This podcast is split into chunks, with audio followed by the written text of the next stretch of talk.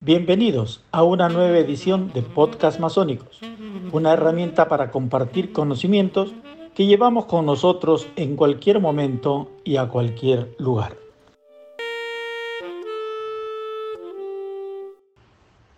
Hoy, conjuntamente con nuestro hermano Marcelo Villasís, les presentamos una relación entre la masonería filosófica y la masonería simbólica.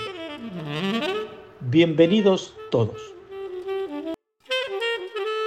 Como vimos en episodios anteriores, la masonería especulativa trabaja en el simbolismo, iniciando, preparando y formando a los hermanos para la construcción del templo interior, es decir, para la formación propia del masón basado en los principios y valores de la orden, hasta alcanzar el sublime grado de maestro con el cual se completa el ciclo de la masonería azul o simbólica.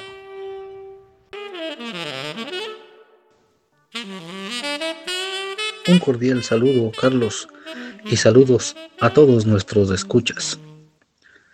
La masonería filosófica aprovecha esa formación adquirida en el simbolismo y luego de un prudente espacio de tiempo del hermano como maestro, asumiendo la práctica y enseñanza del grado, nos abre un nuevo camino, esta vez para la irradiación del conocimiento y el retorno trascendente a la sociedad.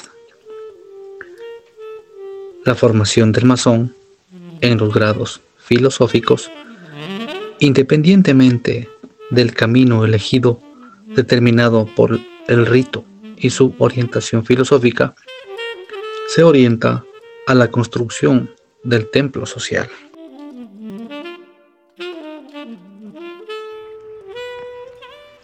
La masonería simbólica trabaja organizada en logias que se agrupan en una gran logia, constituyéndose en una potencia masónica soberana con su respectiva institucionalidad, jurisdicción y territorio.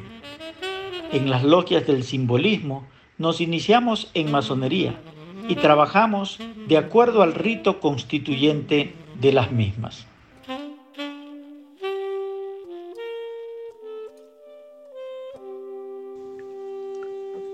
Las logias, en las grandes logias, pueden practicar ritos diversos, siempre limitados a los grados de aprendiz, compañero y maestro. En el filosofismo, se trabaja en un único rito del cual depende la organización y estructura de los niveles de trabajo, grados, denominaciones, orientación filosófica y simbolismo formativo.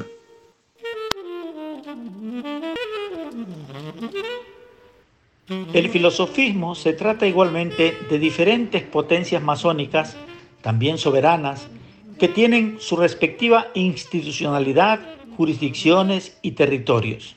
Otorgan grados colaterales adicionales al grado de maestro masón para aquellos maestros que optan por el ingreso a este camino a fin de continuar su formación y trabajo masónico. Sin que exista ninguna relación de jerarquía, administración o dependencia masónica entre las potencias del simbolismo y las potencias del filosofismo, que no sea aquella que se da a través de acuerdos o tratados para facilitar que los miembros del simbolismo accedan a los grados filosóficos. El trabajo en el filosofismo se relaciona con el trabajo en el simbolismo, compartiendo valores y principios masónicos y complementando la formación del maestro masón. Normalmente no existe restricción respecto de a cuántas órdenes filosóficas puede pertenecer un maestro, estando esta responsabilidad únicamente limitada por cuestiones de tiempo o económicas propias de cada maestro.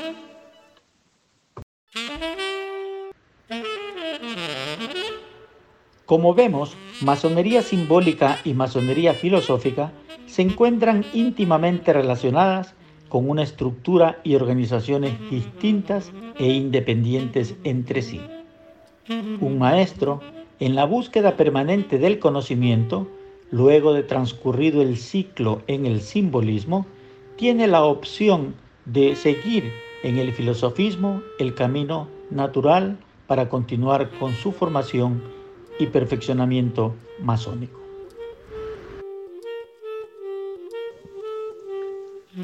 Así es como funciona la magia de la masonería.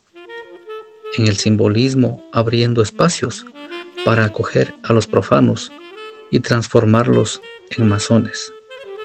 Y en el filosofismo abriendo espacio para los maestros y puliéndolos para devolver a la sociedad personas que trasciendan y dejen una impronta masónica de trabajo y valores.